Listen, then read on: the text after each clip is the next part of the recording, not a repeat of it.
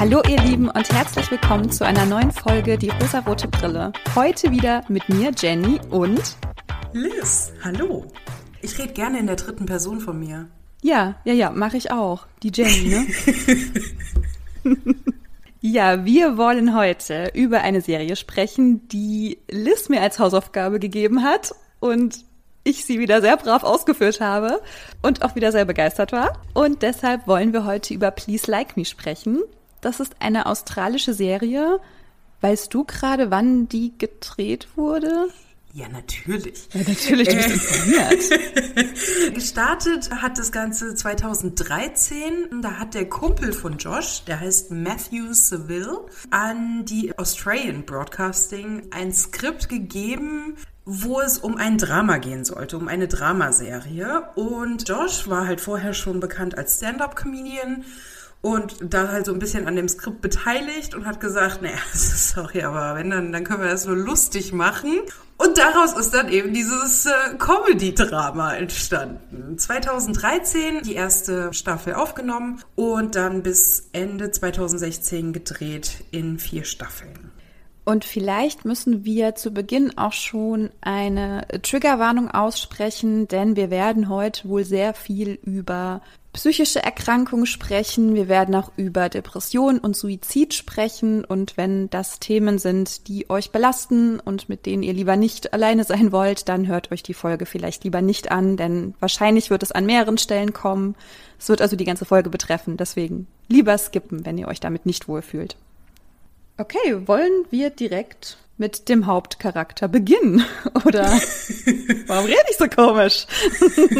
Können wir gerne machen. Eigentlich wurde ja der Hauptcharakter schon genannt. Josh spielt einen Josh in der Serie. Es ist nicht so ganz aufgedeckt worden, ob es derselbe Josh ist. Auf jeden Fall haben sie alle ihre Namen behalten. Also gehe ich von aus schon. Sie spielen sich alle so ein bisschen selbst. Natürlich auch so ein bisschen überspitzt. Und Josh ist in der ersten Staffel 20 mhm. oder 21. Auf jeden Fall Anfang 20 und im Laufe der Serie wird dann nicht mehr ganz so klar, wann die Geburtstage alle waren, wie alt die alle so sind. Also sagt man so, er ist so 20-something und diese Serie dreht sich um diesen 20-something Herren, der so ein bisschen auf der Suche nach sich selbst und der wahren Liebe ist und wie er so im Leben zurechtkommen soll mit einer stark psychisch angeschlagenen Mutter, einem Vater, der sich von der Mutter getrennt hat und eine neue Lebenspartnerin hat und der mit seinem besten Kumpel zusammenlebt und so verschiedene Partner in dieser Zeit durchlebt und kennenlernt und sich von denen trennt. Ich meine, dass die Geschichte schon ein bisschen auf seiner eigenen Erfahrung beruht, denn Josh Thomas Mutter, also nicht in der Serie, sondern seine Mutter ist tatsächlich, also sie hat auf jeden Fall auch versucht, sich das Leben zu nehmen. Schon okay. mal. So. Und ich glaube, dass das dann so dieser Aufbau war. Josh ist Einzelkind zweier getrennter Eltern und Josh ist schwul. Ich weiß gar nicht, ob wir das so explizit schon gesagt haben. Nee. Und es beginnt ja damit, dass seine Freundin, sein Girlfriend, sich von ihm trennt mit der Begründung, wir können nicht mehr zusammen sein, weil du bist schwul. Und er dann so, okay. also nicht, dass sie ihm das irgendwie auferlegen würde, aber ich glaube, erst in dem Moment kann er das wirklich für sich so akzeptieren und lebt ab diesem Zeitpunkt ja auch komplett seine Homosexualität aus, ohne die nochmal jemals irgendwann in Frage zu stellen. Das ja, dann schleppt er doch am ersten Abend direkt jemanden ab. Genau, ja. Warum das fand ich irgendwie nicht, ne? krass. Also, ich meine, klar, so warum nicht? Also letztendlich war es auch schon immer in ihm so. Das kam jetzt ja nicht aus dem Nichts, dass sie ihm das sagt. Ja, aber Claire und Josh bleiben auch befreundet. Und der dritte im Bunde in dieser Freundschaft ist ja auch Tom, der mit Josh zusammen wohnt. Und Tom ist eigentlich auch immer dabei. Das ist so sein Best Friend. Was mir bei Josh aufgefallen ist, was ich echt krass fand, ist, dass er so unfassbar ambivalent ist mit seinen Gefühlen. Er ist nicht so wirklich ehrlich mit seinen Gefühlen und mit sich selbst so nach außen. Also er kann die nicht so gut verbalisieren, glaube ich, und versucht die dann immer so ein bisschen zu überspitzen mit Humor. Und das mit Humor dann irgendwie so rauszunehmen oder sich besonders über eine Situation lustig zu machen, wenn es vielleicht auch gar nicht so angebracht ist das ist dann so sein Weg raus aus diesem öh, eigentlich fühle ich mich gerade unsicher, aber das will ich nicht zeigen und dann bin ich halt lustig. Ja. Würdest du das sehr, auch so sehr sehen? gut zusammengefasst. Ja, okay. Ja, ähm, also ich habe die Serie jetzt schon mehrfach gesehen und in verschiedenen Lebensphasen habe ich die Serie halt auch geguckt. Also sie gibt mir so ein bisschen Halt, sage ich es mal so. Und das erste Mal habe ich die gesehen, ich glaube 2019 auf Empfehlung einer australischen Freundin. Und das war so die Phase, ich war in der neuen Stadt, habe mich nicht so wohl gefühlt, die Arbeit war doof und so alles hat nicht so richtig zusammengefasst. Das heißt, ich war in einer ähnlichen Situation wie Josh, so mich so selber zu finden und wo geht's jetzt eigentlich hin? Nur, dass ich ja zehn Jahre älter war. ähm, ich konnte nie so richtig sagen, was eigentlich so mit ihm falsch ist. Also nicht, dass irgendwas falsch mit ihm wäre, aber so, dass ich nicht so zuordnen konnte, sag mal, was denkt er eigentlich gerade? Also warum sagt mhm. er das? Warum verhält er sich, wie er sich verhält? Also für mich war er halt einfach ein grandioser Optimist, dass egal wie schlimm eine Situation in seinem Leben war, egal was in seinem Leben passiert ist, mit den Leuten um ihn herum, mit ihm, dass er das so spaßig wegzucken konnte. Und mittlerweile kann ich das so gut verstehen und denke so, das ist auch eine sehr gesunde Lebenseinstellung, die Sachen lockerer zu nehmen. Ja, also für mich war der schon krass blockiert. Man hat hier auch gemerkt, dass er eine starke körperliche Unsicherheit hat, dass er sich so ein bisschen schämt für seinen Körper und der nicht so gerne zeigen möchte und er mit seinen Gefühlen stark blockiert ist. Also gerade so zu Beginn der Serie. Das wurde dann auch besser und ja, über das Ende reden wir dann ja auch noch. Wobei so in verschiedenen äh, Familienszenen dann ja auch rauskam, warum er so blockiert war, weil diese Familienkonstellation es auch einfach nicht anders hergibt. Das ist ja auch der Einstieg der Serie, dass man erfährt, dass Joshs Mom, die Rose, einen Suizidversuch hinter sich hatte und er sie im Krankenhaus besucht. Und ich glaube, man erfährt es irgendwie danach, also du kannst mich gerne korrigieren, aber so wie ich es verstanden habe, das war auch nicht ihr erster Versuch, von dem Josh wusste. Mhm. Und im Laufe der Serie findet er sie auch nochmal bei so einem halbherzigen Suizidversuch, meine ich, wo sie dann sagt, ach, na ja, sie hat die Tabletten wieder ausgekotzt, aber ihr geht zur Zeit irgendwie blöd und dann bleibt er ja bei ihr. Mhm. Also das ist schon ein ganz schön hartes Thema eigentlich, wenn du als Kind deine Mutter so vorfindest. Ja oder eben auch weißt, okay, meine Mom will nicht mehr leben. Also das hat mich schon auch echt ganz schön, also belastet ist nicht das richtige Wort, aber das hat mich schon mitgenommen. Ich war da schon ganz schön drin dann, in diesen Gefühlen auch. Absolut. Also es wird ja auch in der Serie irgendwann die Diagnose ja auch gestellt, dass sie bipolar ist. Mhm. Also sehr starke Hochphasen hat und dann auch ganz schnell ein richtig tiefes Loch fällt, mhm. psychisch. Ich denke halt, wenn man mit einer bipolaren Mutter oder mit einer bipolaren Person im Familienkreis aufwächst, ist nicht der Raum für die eigenen Emotionen, die eigenen Gefühle. Mhm. Und deswegen denke ich halt, ist Josh, wie er ist, dass seine, ja, dass seine Emotionen halt so, so blockiert sind, weil eben seine Mutter in dem Fall eben so viel Raum eingenommen hat für ihre Probleme. Mhm. Und Rose ist eben bipolar und sie möchte aber halt auch die Medikamente nicht nehmen, was mhm. auch nachvollziehbar ist in einem gewissen Maße, weil diese Medikamente eben ihr jegliche Emotion oder, oder jegliches Gefühl nehmen. Also sie mhm. fühlt dasselbe, wenn sie sich freut, wie wenn sie traurig ist. Man merkt ja so einen Schwung, wenn man sich freut und so, wenn man traurig ist, dann so wirklich sich am Boden fühlt. Und für sie ist es immer so dasselbe Level, was für sie als bipolare Person natürlich gut ist, weil es ihr, ihr Stabilität gibt aber ich verstehe auch, wenn es dann halt frustriert, wenn man halt keinen Schwung, also keinen Auf und Ab spürt, was bei Bipolaren halt dann extremer ist. Genau, aber ich glaube, wenn du eben betroffen bist davon, also bipolar bist, ist es ja auch nicht so leicht, dann diese krassen Extreme, die sind ja auch nicht leicht zu ertragen, glaube ich. Ich glaube, für Betroffene selber, also ich will jetzt gar nicht pauschalisieren, aber ich glaube, für Betroffene selber ist eben die depressive Phase heftig, weil, also ich meine, jeder, der Depressionen hat, weiß das wahrscheinlich viel, viel besser als ich.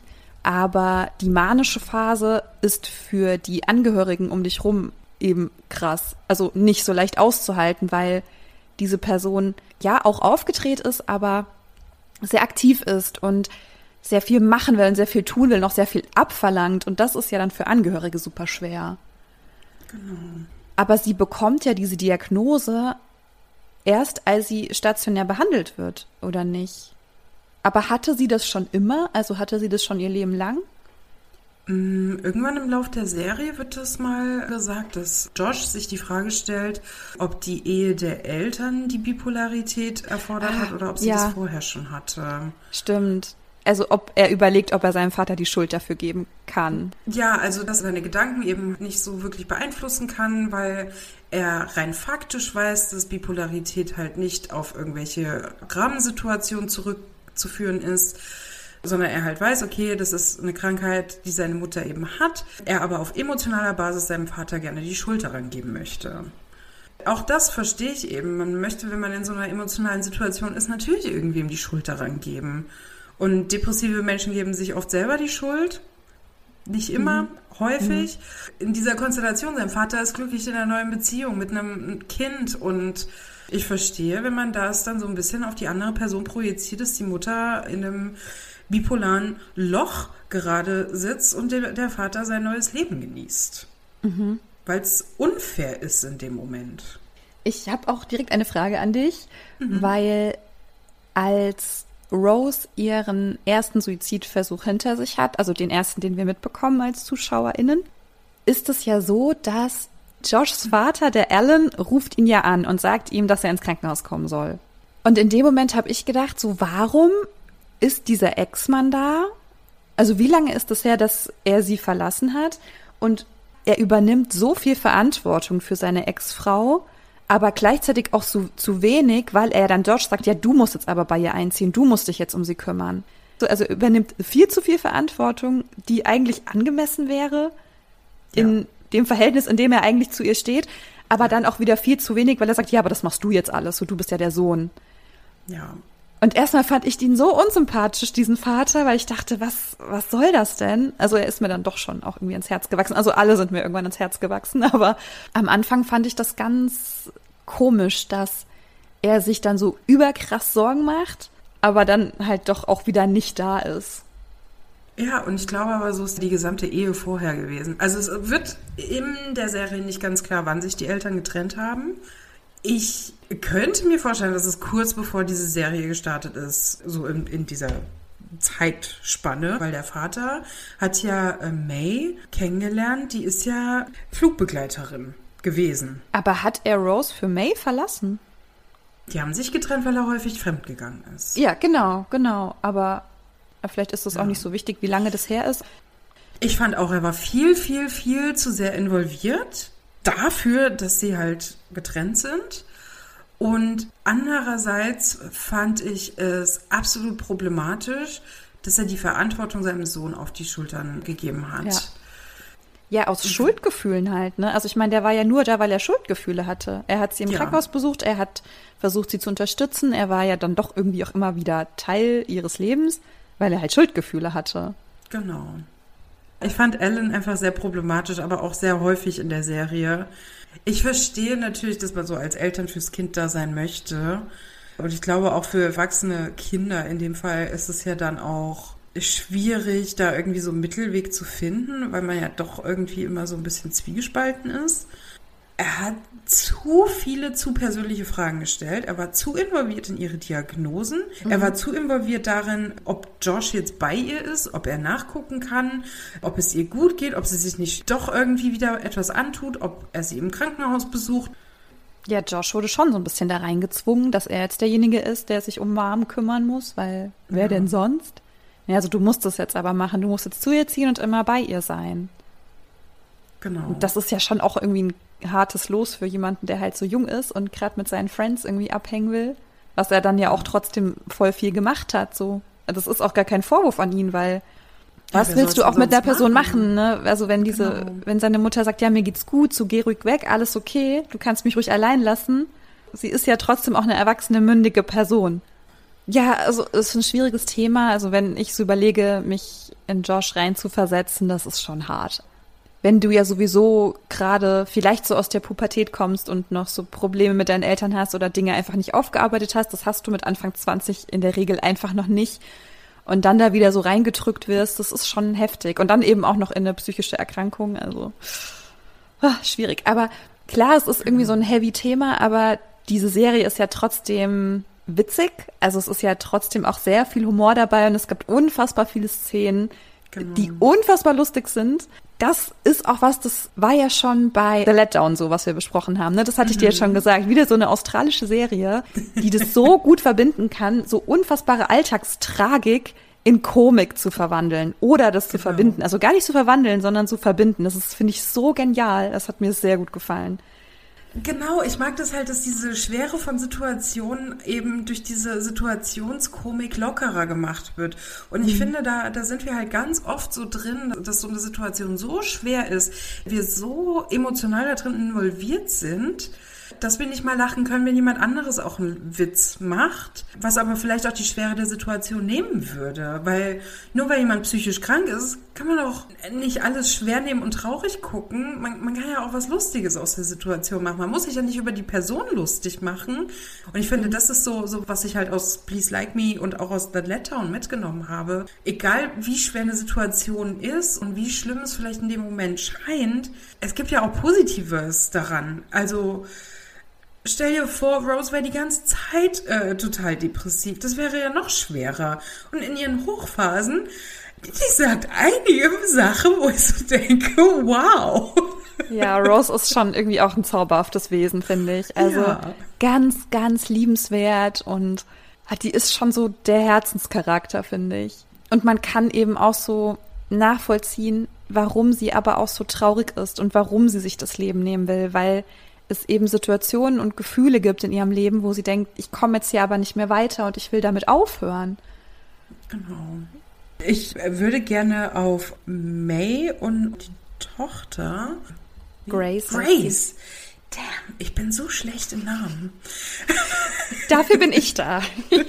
Danke, ich muss es lernen. Genau, also auf May und auf Grace eingehen, weil ich gerade gestern wieder die eine Folge gesehen habe als Josh Grace eine neue Windel anziehen muss und er ihr sagt, so, er versucht jetzt zu lächeln und ihr kein schlechtes Körperbild zu geben, indem Leute immer eine Windel ausziehen und sagen, i, wie eklig, weil so beginnt ja ein schlechtes Körperbild. Und er versucht oh. das jetzt positiv zu gestalten. Und das, das finde ich so eine tolle Situation.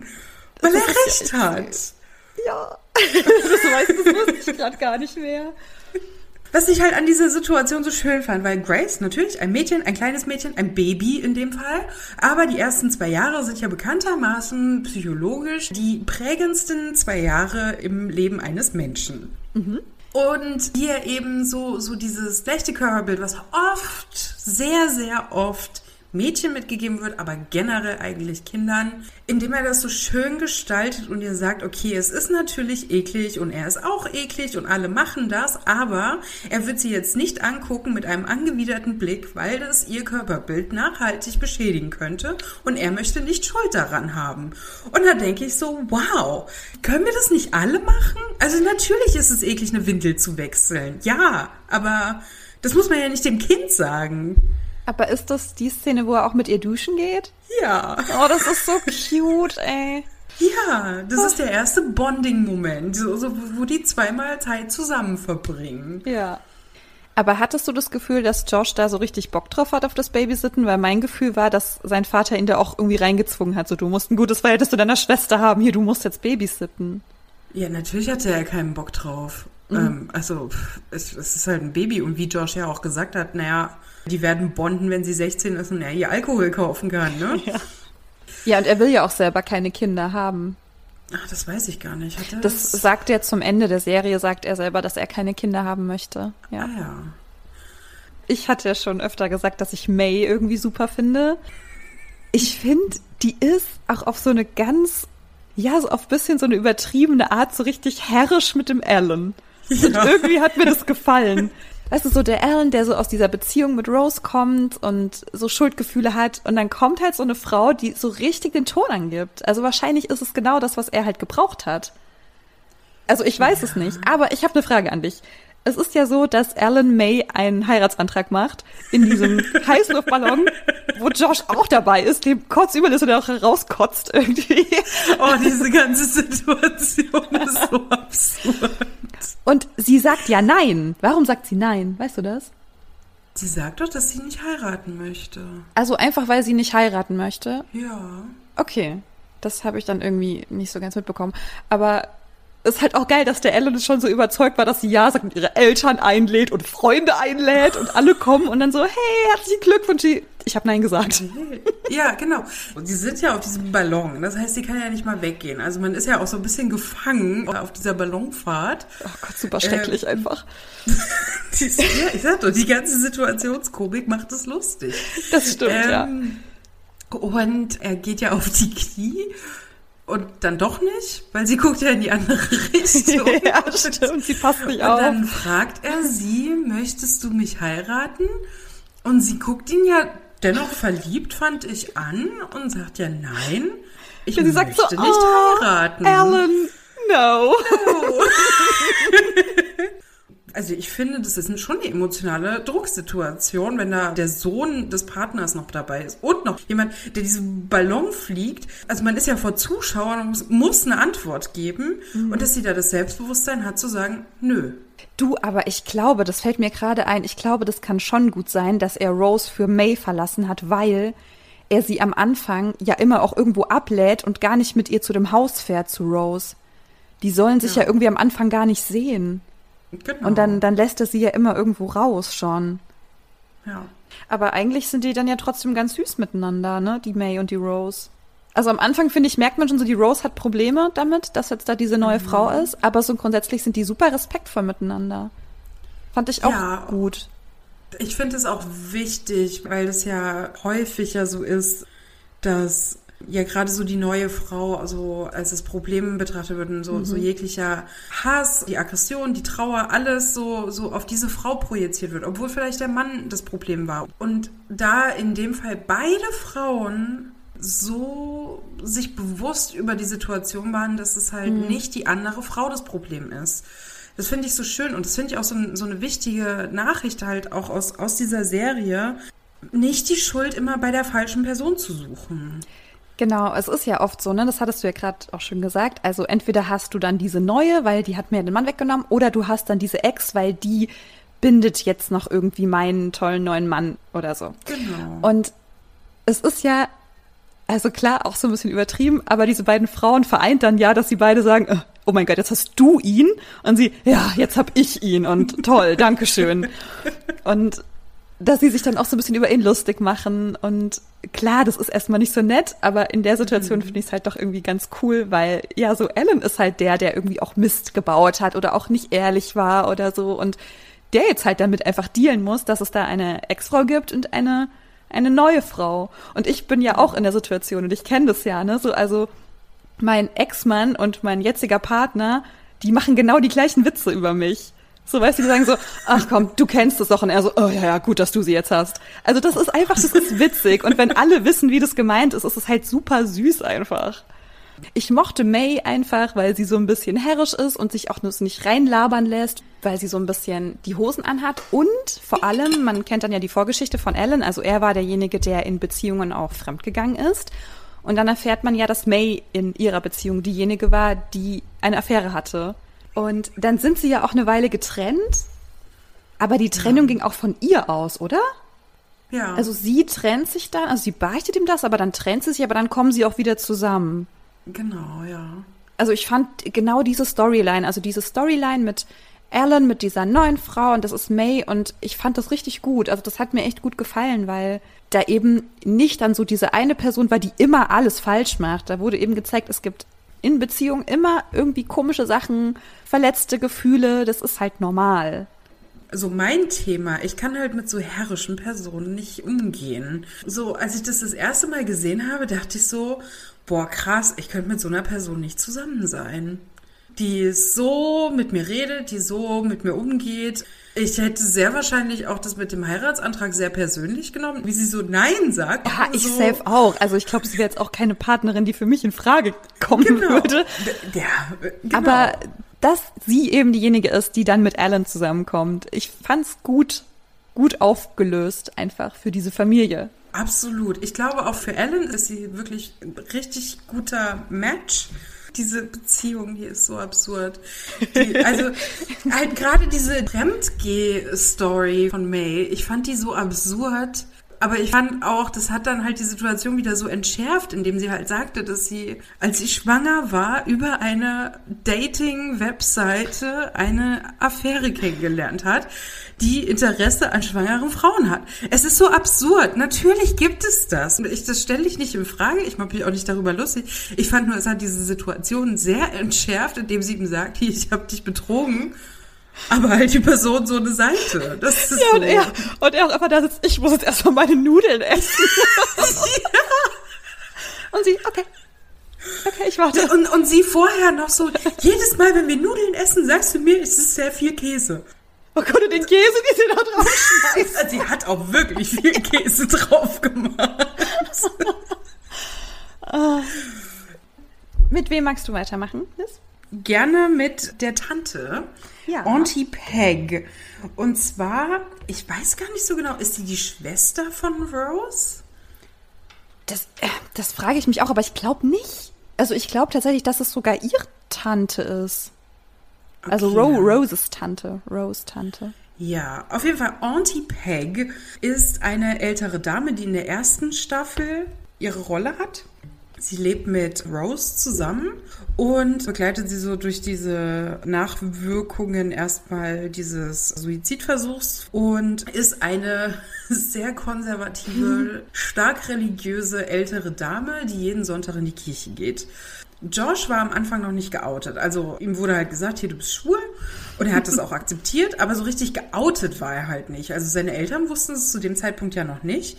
Und er hat ja dann recht schnell einen Herren gedatet und diesen dann in der Straße warten lassen, als er beispielsweise geschaut hat, ob seine Mutter denn noch am Leben ist, was denn da los ist, warum sie nicht ans Telefon geht. Und er guckt nach, dann geht er wieder in die Straße zu seinem Freund und dann fährt Auntie Peg doch vorbei und sieht, wie die beiden sich küssen. Und sie ihm dann sagt, hier, dann sehen wir uns ja am Sonntag in der Kirche. Josh Ach, stimmt, da ist, da ist Jeff, Jeffrey, ne? Ist da Jeffrey glaube, mit dabei? Jeffrey, in der ja. Kirche? Ja, genau, die okay. zwei. Und halten ja. auch in der Kirche auch noch Händchen, während der Pfarrer ja, eine Predigt über die Sünde des Lebens der Homosexualität hält. Dann erhebt sich Auntie Peg und sagt sehr schlaue Sachen. Dass sie findet, wenn wir alle äh, Gottes äh, Kinder sind, dann kann man auch schwule und lesbische Enkelkinder, Enkelkinder?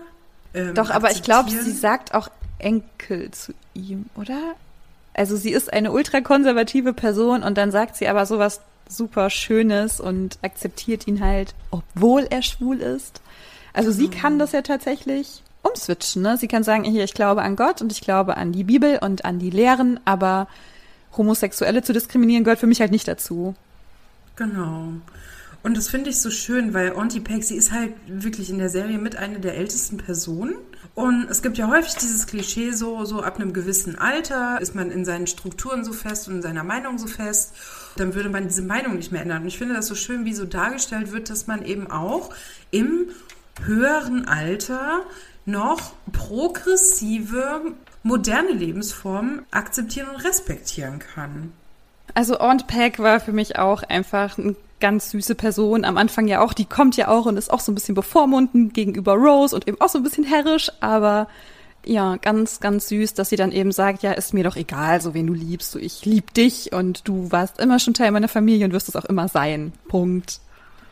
Genau, die Auntie Peg fand ich eben sehr schön dargestellt. Und Ihr Tod zum Ende der ersten Staffel ist ja mit ein Grund, warum Rose ins Krankenhaus musste. Und wo sie dann auf Hannah und Arnold trifft. Hannah wird ja tatsächlich gespielt von Hannah Gatsby. Und du hattest es ja auch schon gesagt in unserer Folge über Hannah Gatsby, dass sie sich ein bisschen selbst spielt ja. und da auch sehr viel von ihren eigenen Erfahrungen mit Teil der Serie wurde. Und Hannah war für mich auch so ein Charakter, du hattest vorhin was gesagt. Was hattest du denn gesagt? dass es für Angehörige so schwierig ist, mit Depressionen von Angehörigen eben umzugehen. Mhm. Und ich fand das bei ihr so krass, weil sie haben ja immer versucht, sie zu integrieren und irgendwie dann haben sie am Ende der vierten Staffel, glaube ich, auch noch so einen Geburtstagsausflug mit ihr gemacht und man hatte eigentlich die ganze Zeit mhm. gemerkt, ey, die hat da gar keinen Bock drauf und dann versuchen sie sie da irgendwie so mit reinzuholen, mit ins Boot zu holen und das ist aber gar nicht ihre Welt. Ja. Also Hannah war für mich ein sehr, sehr tragischer Charakter tatsächlich, aber auch sehr realistisch, wenn man an ihr eben sieht, so du kannst halt machen, was du willst und wenn du Depressionen hast, du kannst halt nicht einfach fröhlich sein, es geht halt nicht. Genau. Und ich fand es aber dennoch so schön, wie sie trotzdem so, so akzeptiert wurde, obwohl sie halt nicht so richtig in die Runde gepasst hat, in diese positiv äh, aufgeladene Stimmung für ihre Geburtstagsfeier, wie sie da so als depressive, stille Person da dennoch gut akzeptiert, respektiert wurde. Ich fand das sehr schön. Und ich glaube dennoch, ich hatte schon den Eindruck, hätte sie so gar keine Lust drauf gehabt, wäre sie nicht mitgefahren. Ja, das mag schon sein. Ich glaube, sie hat es jetzt nicht nur gemacht, um den anderen irgendwie zu gefallen oder den anderen eine Freude zu machen. Genau. Und was für mich sehr, sehr tragisch war tatsächlich, ist dieser Moment, als man sieht, dass Hannah sich selbst verletzt. Mhm. Das war schon hart. Puh. Alle diese Punkte kann ich krass nachvollziehen. Ich bin selbst nicht betroffen, aber ich würde mich selbst so einschätzen, dass ich eine relativ gute Empathie habe und das auch versuche nachzuvollziehen, auch wenn es einem irgendwie so fremd ist. Aber auch das kann ich nachvollziehen. Und da auch eben zu sagen, ja, dann hör doch einfach auf oder geh doch einfach raus und mach Sport und dann verschwinden deine Depressionen, denke ich mir so, okay, nee, Leute, das funktioniert halt so nicht. Dann war ja in dieser Freundesgruppe ja auch noch Arnold, der hat eine Angststörung, kommt aus einem sehr reichen Haushalt, sehr konservativ auch, der im Laufe der Serie sein Outing vor seiner Familie hat. Also Arnold hat einen sehr extrovertierten, hoch angesehenen, größeren Bruder.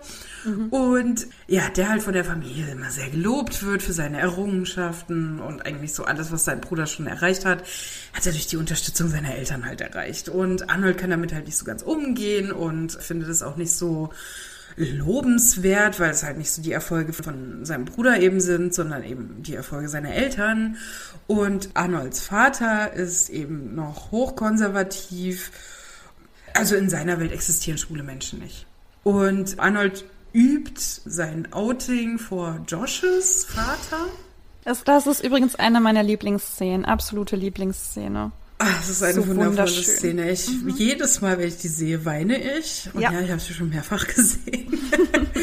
und zwar macht er sein Outing vor Joshes Vater in Form eines Liedes. Genau, weil er äh, üben will vor seinem Vater. Also er will das schon mal vorher üben, wie er das dann macht. Genau, hm? genau, einfach weil er so starke Angst hat vor sozialen Situationen und damit er da eben dann nicht überreagiert oder sich zu sehr unter Druck setzt, will er das eben schon mal vorher üben. Und Josh bittet halt seinen Vater, Alan, eben stark homophob sich hinzusetzen, sich das anzuhören und dann im Laufe dieses Outings eben positiv zu reagieren, damit Arnold eben erstmal ein positives Erlebnis hat, bevor er mit seinem eigenen Vater konfrontiert wird. So. Und Arnold singt sein Outing und singt von Sia das Chandelier-Lied, mhm. oder? Ja. Genau. Also, das ist so ein Gänsehautmoment. Ja. Ich finde, das ist so eine Szene, die muss man eben einfach gesehen haben. Ich bekomme jetzt auch schon vom Gedanken Gänsehaut, weil es so, so schön ist. Und eben Ellen spielt halt erst homophob und im Laufe dieses Outings setzt er eben den Hut ab. Und mit dieser Übung, dann hat Arnold an seinem Geburtstag. Ja, ja, ist auch ähm, an seinem Geburtstag, genau sein Outing vor seiner Familie und sein Bruder stiehlt ihm so wieder diesen Moment. Also Arnold äh, sagt halt so, okay, ich habe ja euch was zu sagen. Und sein Bruder sagt, oh Gott, er hat sein Coming Out. Dude, was soll das? Also ich hasse seinen Bruder so. Ja, der ist schon sehr unsympathisch. Also der ist ja eigentlich so genau das Antibild zu ihm, ne? Der ist so irgendwie super männlich, super erfolgreich und Arnold ist Absolutes schwul. Arschloch ist hat dieser Bruder. Ängste, hat Panikattacken und so weiter. Bei diesem Übungsouting vor Alan merkt man ja, dass Alan das einfach auch gar nicht spielen muss. Ne? Also der muss ja gar nicht spielen, dass er das jetzt gut findet und seinen Sohn sozusagen akzeptiert, weil er das ja in dem Moment auch wirklich fühlt. Er hat ja so eine Liebe dann. Also mhm. diese, diese ganze Folge dieses Übungsouting, dann dieses echte Outing und ganz am Ende sitzen ja diese vier Männer, also Josh, Alan, Arnold und Tom auf dem Dach von ihrem Haus und essen zusammen den Kuchen, den dort bei der Geburtstagsparty niemand gegessen hat. Und ja. ich fand das so schön, weil ich dachte, oh Mann, ey, ihr seid echt eine coole Gang irgendwie. Und ja. wie süß hat Alan reagiert. Also ich fand das einfach so schön. Ich dachte, ey, Arnold, so, dein Vater ist halt ein Idiot, ja, so ist so, du wusstest es ja auch schon vorher, das hat das nur bestätigt. Aber guck mal, du hast da irgendwie coole Leute, die dich echt gern haben. Das mhm. fand ich schön, weil genau, weil Arnolds Vater ja natürlich genauso reagiert, ne? Er kann damit nicht umgehen, er lehnt das ab, er schmeißt dieses Croquembouche um und verpisst sich so und ja. ja. Es muss schwierig sein, so seine Mom ist irgendwie so, ja, ich wusste das schon, ich habe dein Tagebuch gelesen. Auch so selbstverständlich. Also, wie bitte? Das Tagebuch gelesen. Aber immerhin ist sie ja irgendwie süß damit. Also sie sagt dann ja auch am Ende so, ach, kümmere dich nicht um deinen Vater, so, ihr geht jetzt mal schön nach Hause und ihr macht, äh, was sagt sie? Irgendwie Cock and Glory oder Glitter and Cock, irgendwie sowas. So, du lebst ein, ein glitzerndes, schwanziges Leben irgendwie. Arnold outet sich, was ja schon mal echt krass ist. Also das so dieses ganze Thema Outing, so muss man sich überhaupt outen und so weiter. Ne? Ist, glaube ich, nochmal so eine ganze Podcast-Folge für sich, aber mhm. Ich fand's ganz, ganz schön. Das hat ganz doll mein Herz berührt, auch wie Ellen eben damit umgegangen ist und wie cool Josh das eben auch gemacht hat, da eben mitzugehen und er eben da keine Ängste gezeigt hat, weil ich glaube, er hatte auch keine Ängste und da ja. mitgegangen ist und mit seinem Partner, mit seinem Freund da stand und gesagt, ja, ich ziehe das hier mit dir durch. Ich bin an deiner Seite und wenn dein Vater ein Idiot ist, dann gehen wir halt wieder nach Hause. Ja. Richtig stark. Und das ist mir nämlich auch zu Josh aufgefallen. Josh hat vielleicht seine Blockaden und so seine Probleme, ja, aber der ist ein richtig, richtig guter Freund. Ja. Das ist ein hammermäßig guter Freund. Egal was ist. Es gibt dann so ein großes Weihnachtsessen, wo Joshs Familie und Freunde alle da sind und Arnold fällt die Soße runter. Und oh Gott, ja. Josh sagt, ich habe gar keine gemacht. Also er deckt ihn ja quasi und lügt für ihn, damit er nicht bloßgestellt wird. Und das finde ich ja, so und, stark. Und nicht, nicht, wieder von seiner Angststörung halt so mhm. eingelullt wird. Super stark. Und es gibt noch eine andere Szene, wo ich finde, Josh ist der allerbeste Freund auf der ganzen Welt. Und vielleicht können wir jetzt schon zu Claire kommen. Das ist genau. nämlich der Moment, als er mit Claire zum Schwangerschaftsabbruch geht und sie dabei unterstützt, diesen Abbruch zu machen. Und das war für mich wirklich der Moment, wo ich dachte, Josh, du bist der allerkrasseste, beste Freund, den man sich nur wünschen kann. Mega gut. Ja. Also nicht nur, dass er da mitkommt, sondern einfach, wie er mit der ganzen Situation umgeht, wie er zu ihr sagt, hier, ich bin da, wenn du was brauchst. Wir machen aber auch ganz normalen anderen Scheiß, den wir immer machen. Und jetzt setzen wir uns hin und reden über unsere komischen Gefühle und sowas. Also er stand das vor der Tür, als sie, als sie auf Toilette sitzt, um Richtig. eben die beendete Schwangerschaft eben auszu. Ich weiß gar nicht, ist, zählt das schon als Geburt? Nee, also nee. das ist halt eine Abbruchsblutung, würde ich es jetzt nennen. Ja. Ja. Und er steht eben vor der Tür und fragt, hier brauchst du Hilfe. Und es ist eine hochemotionale Situation, natürlich. Und Claire fragt ihn, willst du mal gucken? Es ist so absurd. Ja, Sie fragt ihn, willst du gucken? okay, ich spiel's runter. Okay. Ja, natürlich ist es halt merkwürdig. Es ist ja in ihrem Körper ja eine Weile gewachsen, ne? Und dann eben es halt so wegzuspülen. Es ist es ist eine absurde Situation und ich finde eben auch wieder, diese Situationskomik löst diese Anspannung, diese, mhm. dieses wirklich schwere Thema gut auf. Ich fand's grandios. Ich fand's wirklich grandios. Also ich finde, man kann's nicht besser machen. Man kann es nicht besser machen, wenn du eine junge Frau hast, die keine Schwangerschaft haben möchte, ungewollt schwanger ist, diesen Abbruch vornimmt, ihren besten Freund darum bittet, sie zu begleiten, diese ganze Situation, wie sie auch bei dieser Ärztin sind, so, so ja. gut. Also ja. wirklich richtig gut gemacht. Und trotzdem hast du alle Gefühle, die man eben dazu hat, wenn du eine Frau bist, die ungewollt schwanger ist. Du hast sie alle abgebildet, weil Claire sitzt da und sie ist sich sicher, sie möchte diese Schwangerschaft nicht aufrechterhalten. Und danach sitzt sie im Bett und ihr geht's körperlich noch nicht so gut. Und sie sagt, Josh, ich fühle mich schuldig. Ja. Ja, klar. Und das ist so kacke. Und trotzdem kann halt beides da sein. Du kannst komplett dahinter stehen und trotzdem kannst du dich schuldig und scheiße deswegen fühlen. Ich fand auch so, so dieses ganze Thema, wie das angegangen wurde, diese komplette Folge. Es fing ja schon an, dieser Weg zur Klinik und wie er sich erstmal darüber lustig macht, dass Fötus mit drei und vier verschiedenen Arten geschrieben mhm. ist. Also halt mhm. sich so, sind halt natürlich Abtreibungsgegner vor dieser Klinik. Selbstverständlich passiert halt in fast allen Abtreibungskliniken weltweit. Finde ich gut, dass es dargestellt wurde. Und sie drücken ihm ein Handout in die Hand. Und Claire fragt ihn noch, warum nimmst du das an? Äh, ja, weil ich dachte, ich bleibe nett, ne? Ja, aber ganz ehrlich, ich meine, so eine Entscheidung und so ein Schwangerschaftsabbruch, das passiert ja nicht losgelöst von deinem ganz normalen Alltag. So, du fährst halt genau. auch mit dem Bus zum Beratungsgespräch oder zu der Klinik, wo du das machen lässt. So, du fährst danach vielleicht auch mit dem Bus nach Hause. So, ja. du hast dann vielleicht zu Hause, machst du die Tür auf, dann liegt eine Rechnung da, die du bezahlen musst. Und trotzdem hast du ja diese unfassbar krassen Gefühle zu diesem Abbruch. Und das ja, fand und, ich halt schon. Und in Australien, dass geil. man da so eine Begleitung dabei haben muss, das finde ich. Ja, das muss man, weil dir halt schlecht werden kann und so. Also okay, da muss krass. dich halt jemand begleiten, genau. Also bei dem medikamentösen Abbruch auf jeden Fall und auch bei der Ausschabung, die dann in einem Krankenhaus in der Regel oder eben in der Klinik gemacht wird, da kann es halt auch sein, dass du von einem Narkosemittel einfach noch nicht so ganz da bist. Also da brauchst du jemanden, der dich einfach begleitet noch einen Tag lang, genau. Okay, gut zu wissen. Was ich auch so schön fand, weil Josh war ja so ein bisschen unfreiwillig in diese Situation involviert. Also Claire sagte halt, naja, sie hat niemand Besseren gerade zur Hand. Also fragt sie halt ihren Ex-Freund.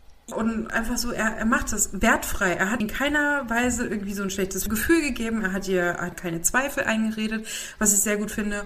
Und nachdem eben so dieser chemische Prozess eben durch ist und der körperliche, sitzen sie ja zusammen auf dem Bett und reden in, wie Sie ja sagen, in monotoner Tonlage ja. über ihre absurden Gefühle. Ja. Und ich finde das so eine bemerkenswert phänomenale Darstellung, dass die Personen, die involviert sind, Gefühle dazu haben können mhm.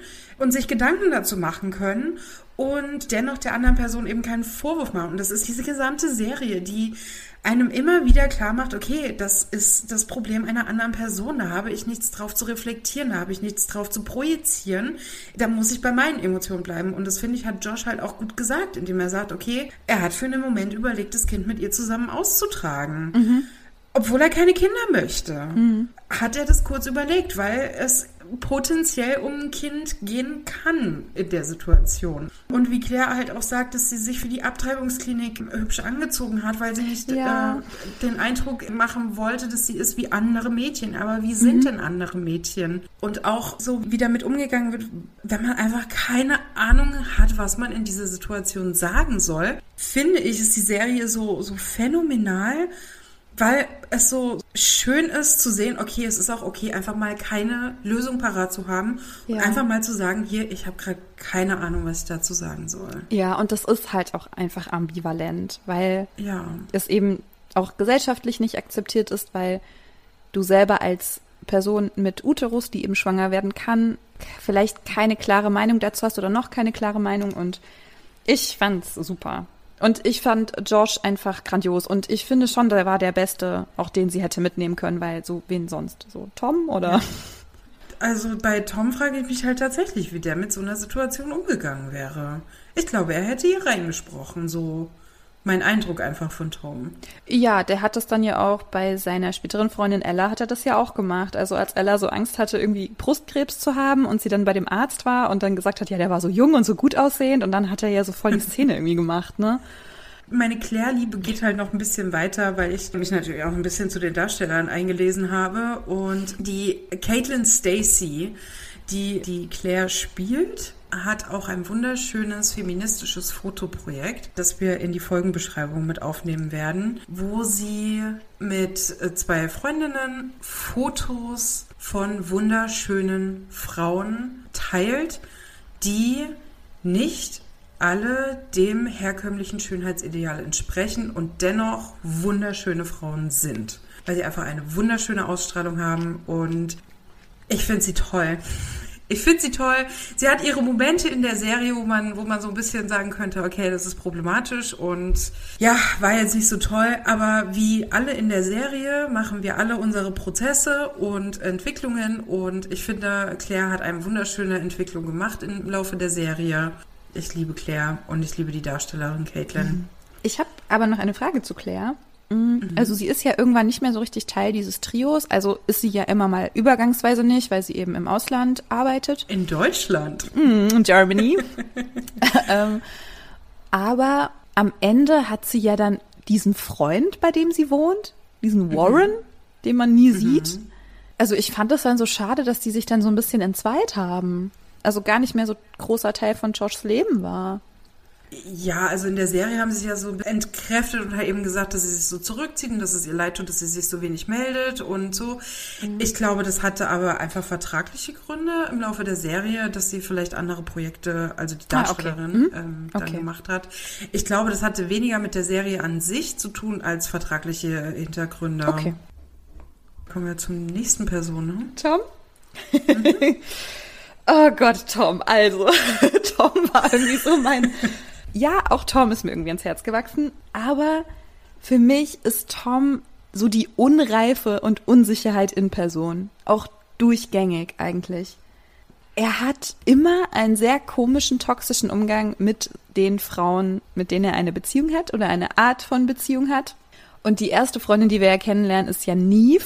Und mhm. ich habe nur gedacht, ey, ihr beide, ihr hasst euch eigentlich und ihr seid zusammen.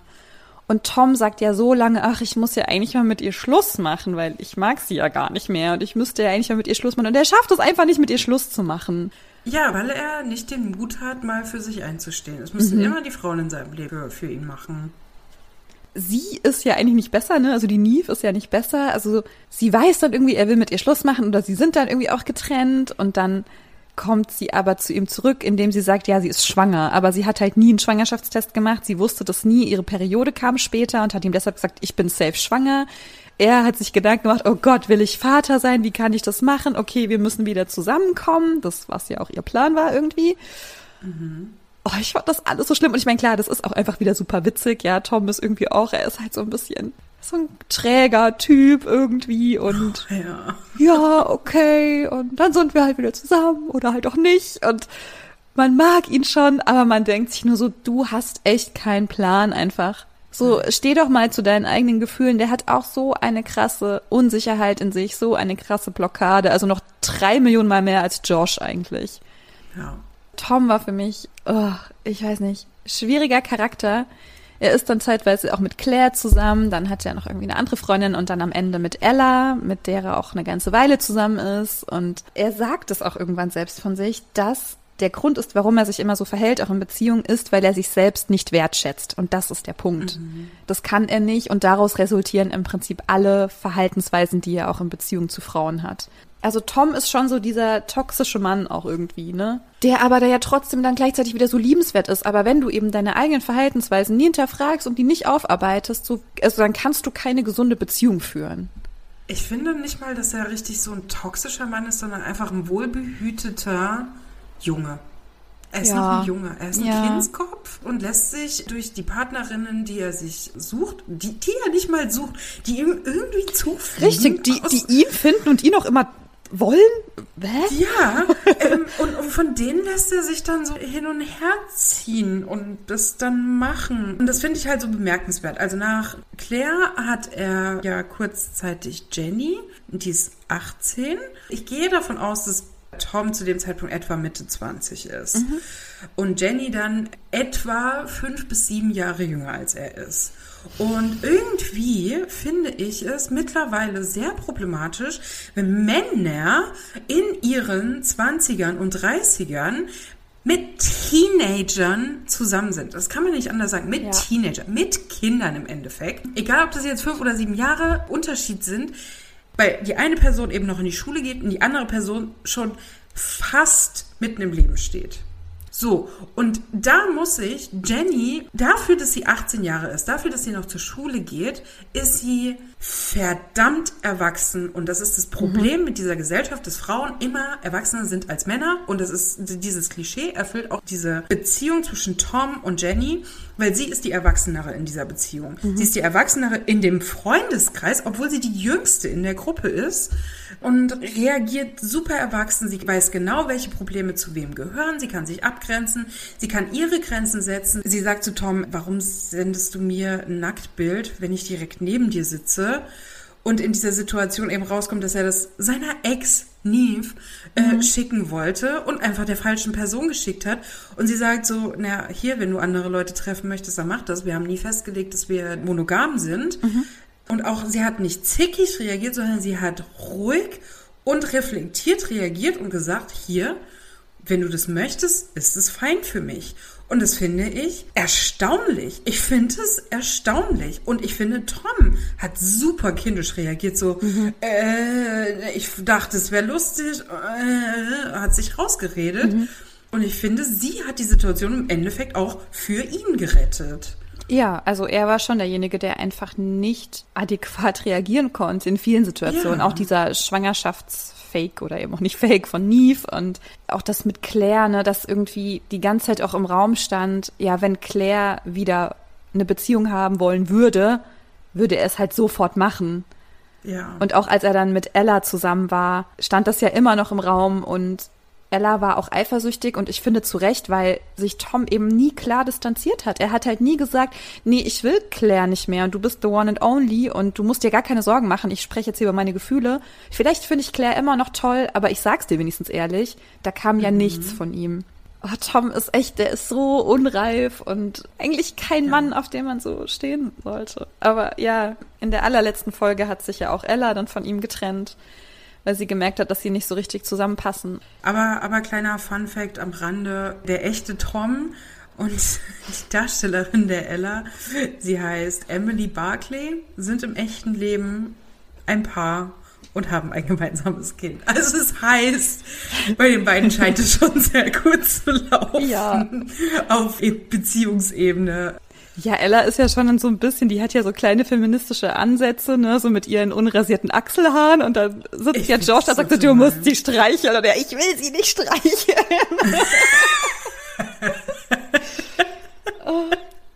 Ja, ich fand auch, sie ist sehr gut für Claire nochmal eingestanden, als das Thema mit der Abtreibung im Raum stand. Oh ja, ähm, die, als sie in diesem Riesenrad-Ding waren, ne? Genau. Da wurde das irgendwie alles revealed. Ich finde eben halt Ella eine wundervolle Person in der Serie auch, die halt eben nochmal dieses feministische, was ich finde, sich durch die ganze Serie zieht, auf ein neues Level eben gehoben hat indem sie halt eben auch nochmal über das, das Thema Körperbild halt auch das vielleicht so mit reingebracht hat. Auf jeden Fall eben das Thema mit Körperbehaarung oder auch Sie spricht ja an einer Stelle über ihre Vulva mhm. und dass sie ja eine Auti-Vulva hat. Ja. Und, und ich finde es so, so bemerkenswert, dass es einfach so, so plötzlich und unerwartet eben in dieser Serie besprochen wird, dass es Vulven gibt, die nicht alle gleich aussehen. Natürlich wurde es dann nochmal so gedreht, so, ja, hat Claire auch so eine, die sich so nach außen darstellt und Tom dann halt eben so ein bisschen in so einer, so einer Zwickmühlensituation ist. Aber eben so eine Vulva zu unterhalten in einer Serie, was man ja nochmal dazu sagen muss, die im australischen Fernsehen läuft. Mhm. Ja, Ella ist ja generell so, ne, so mit ihren Aussagen. Das kommt dann so aus dem Nichts. So, sie gehen spazieren, sagt so, ah, das Eis schmeckt gut. Und dann, wie war der Sex eigentlich mit Claire? ja. Ach ja, doch, also Ella mochte ich dann schon auch sehr, sehr gerne. Wollen wir über das traurige, traurige Ende sprechen?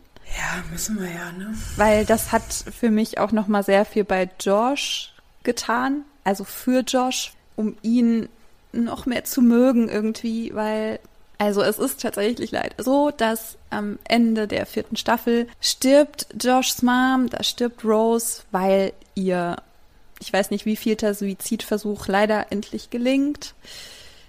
Und er kommt in das Haus und ruft nach ihr und findet sie dann eben vor. Und ich fand, es gab in irgendeiner Folge davor, da hat auch Hannah noch bei Rose gewohnt, gab es auch so eine Szene, da ist Josh ins Haus gekommen und ruft nach ihr, ruft, Ma, ich bin hier, wo bist du?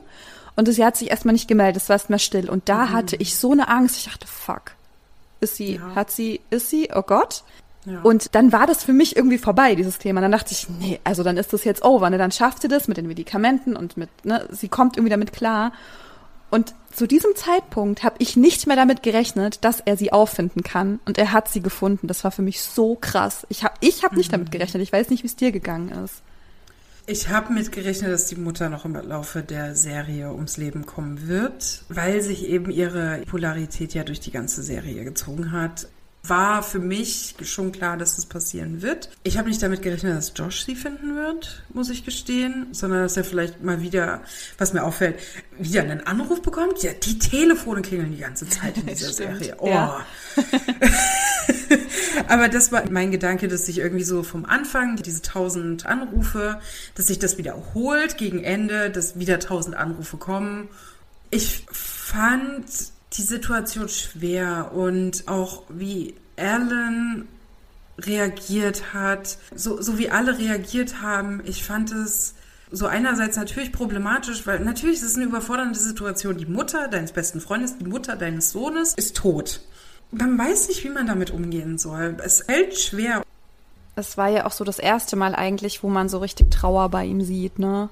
Ja. Und ich fand es krass gespielt. Ich fand einfach dieses ganze Setting, dass er dann eben auch Tom anruft, seinen Vater anruft und wie die dann auch jeweils reagieren. So, oh Gott, ey, das war so heftig. Mich hat das so traurig gemacht, weil für mich war das einfach unerwartet.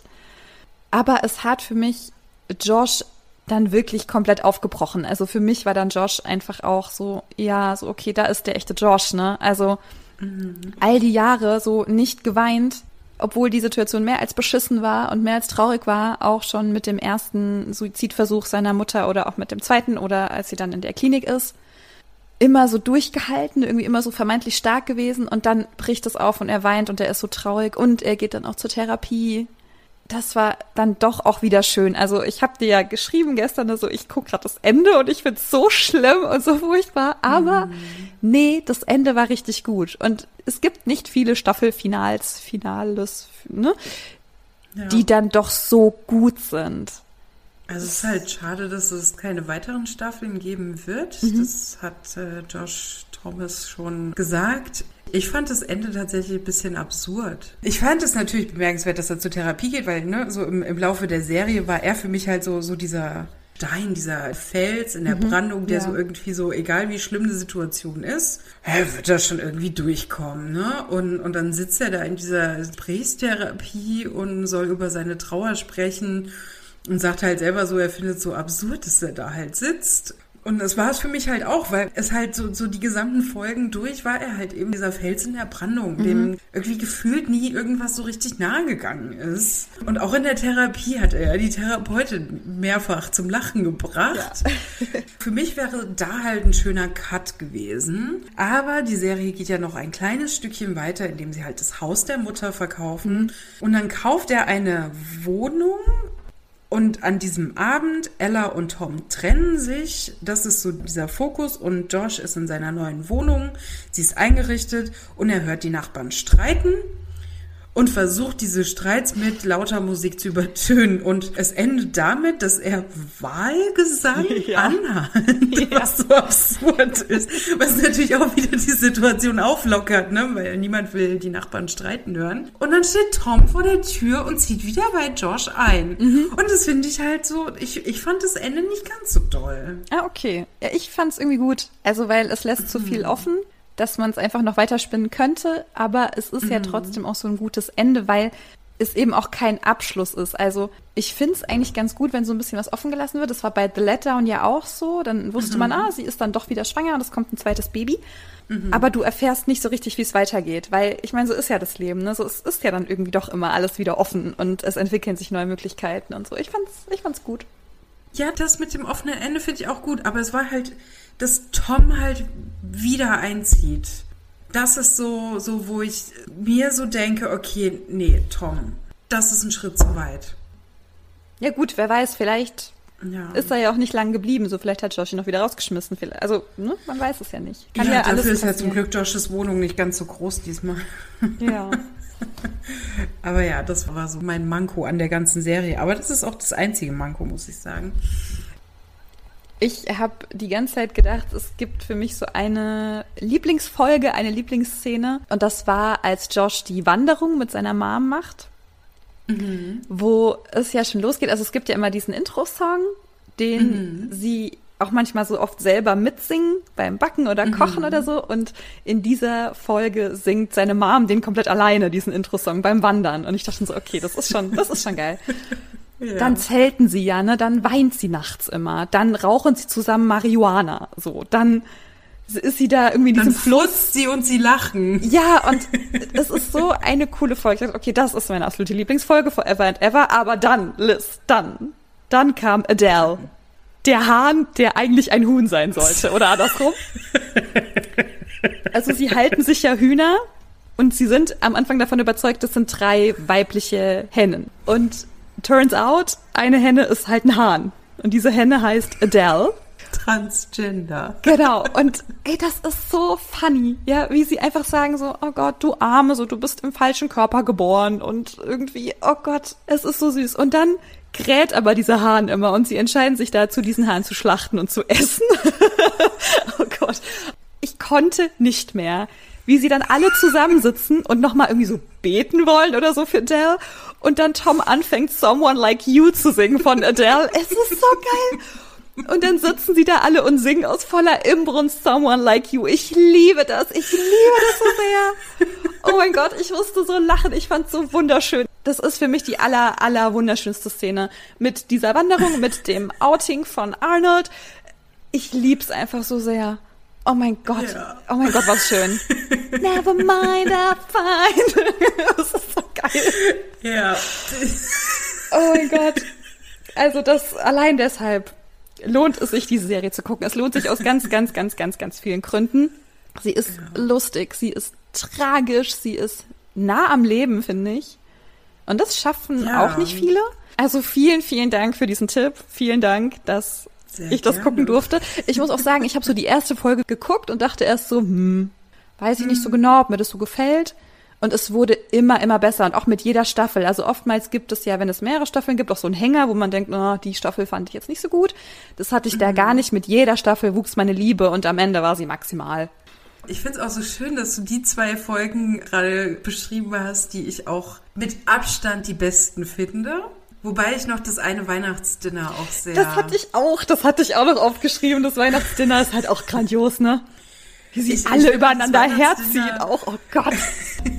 Also typisch Weihnachten. Das Weihnachtsdinner hat halt einmal so diesen Ausbruch gebracht für Josh, dass er mal wirklich für sich richtig hundertprozentig eingestanden ist, nachdem er ja. so viele Gemeinheiten sich an diesem Tag anhören musste dass er dann wirklich so gesagt hat, ey Leute, jetzt reizt mir ja aber mal. Ich stehe hier für euch ein, weil Arnold hier die Soße verschüttet hat alle hacken hier auf May rum und, und dann gibt's noch Hannah.